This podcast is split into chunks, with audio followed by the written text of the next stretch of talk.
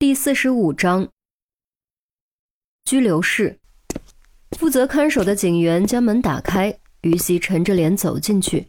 他没心情为胜利而得意，也没心情继续为自己的遭遇而愤怒。此时此刻，俯视着跌坐在墙角的安德鲁，他能感到的只有痛心，为那些受害人感到痛心，也为安德鲁感到痛心。安德鲁是医学留学生。鉴于国内外医疗体制和环境的不同，将来回国从医，前途将无比光明，功成名就只是时间问题。可惜一念之间，将这些美好的东西全都毁了，毁了自己，毁了家人，也毁了那些无辜的人。你有话对我说？于西双臂交叉，语气很冷淡。安德鲁抬起头，盯着于西的表情看了好一会儿。突然竟笑了出来。你这可不是胜利者该有的样子。胜利者，你到现在还将这些当成一场游戏？于西很失望，他没有从安德鲁的眼中看到他希望看到的忏悔。难道不是吗？这就是一场猫捉老鼠的游戏。你们捉住了我，你们赢了，我输了。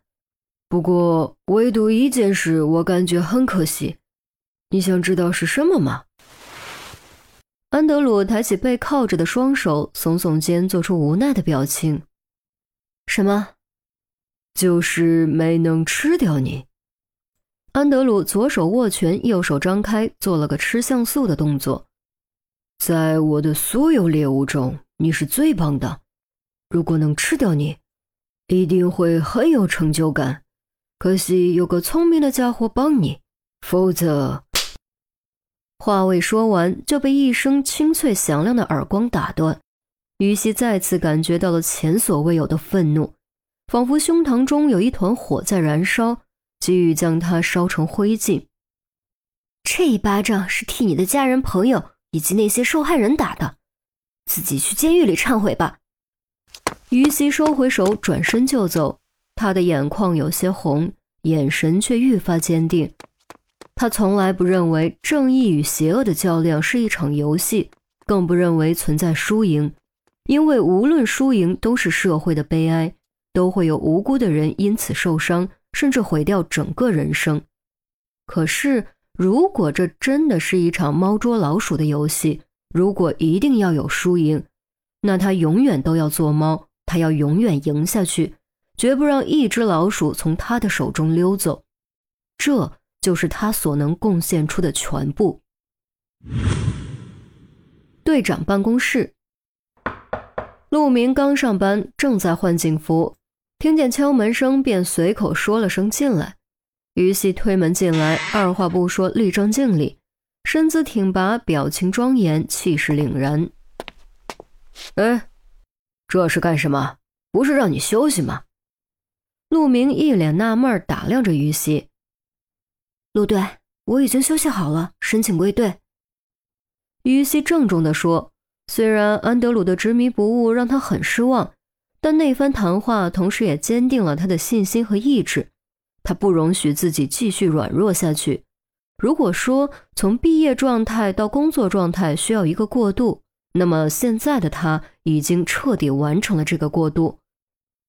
陆明再次上下打量于西，观察了好一会儿，才说：“你确定？”“我确定。”于西用力点头。“那行，回来工作吧。丽君刚下飞机，稍后就到，你也准备准备，一会儿进行案情讨论。”陆明终于答应：“是。”于西终于笑了。那笑容就好像暴雨后绽放开的莲花，映着明媚的日光，清丽宜人，充满了希望的感觉。小会议室，除了周丽君和还在度蜜月的钱宝贝，其余人全部到场，连钟离都不例外。由于钟离不是刑侦人员，所以没有坐在会议桌旁，而是坐在靠墙的椅子上。虽说这样其实也不合规矩。但谁让钟离对推进案情有功劳呢？破案抓住凶手才是第一位的，其余统统靠边站。丽君还在堵车，估计过会儿才能到。不等他了，我们先开始讨论吧。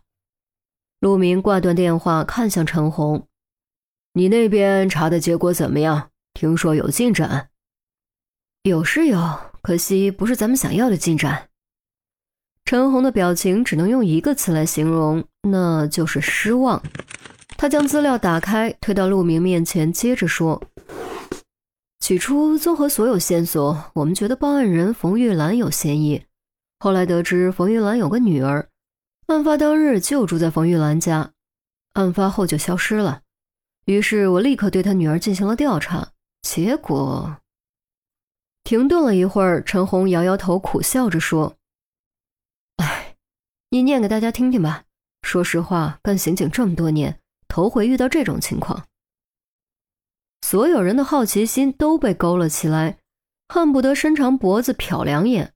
陆明看到资料和照片后，也明显大吃一惊，用无比惊愕的语气说出两个字：“死了，死了，死了。”其余人面面相觑，唯独钟离蹙眉不语。陈红颔首道：“早死了，而且不是死在本地，去年十二月二十三日坠崖身亡，七天后才找到尸体，当时尸体都快被鸟兽啃光了。”听了陈红的话，众人更是惊骇莫名。果然没有最出乎意料，只有更出乎预料。既然冯玉兰的女儿冯小敏早就死了，怎么可能住在冯玉兰家呢？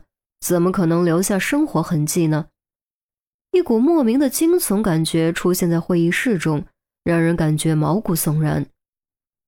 有没有可能是因为女儿去世太过悲痛，不肯接受现实而妄想出来的呢？于西忽然道：“他也接触过心理学，从心理学上，这种情况是完全可能的。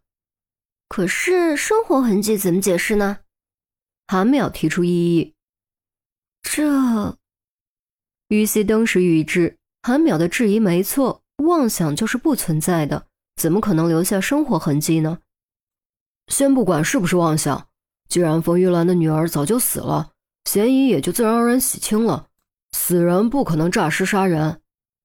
陈红伸手拿回资料，无奈地说：“，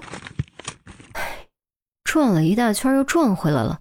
最近的案子怎么一个比一个纠结，凶手也一个比一个智商高。拼爹拼脸，现在还要加上拼智商，这年头果然不好混呢。”郑月耸耸肩，靠在了椅子上：“去去去去去，拼什么拼？依我看。”还是得先搞清楚冯玉兰和麦田谁在说谎，才能。陆明刚说到一半，会议室的门突然被推开，周丽君大步走了进来，样子虽然风尘仆仆，皮肤也更黑了些，双眼却格外有神。谁说死人不能杀人？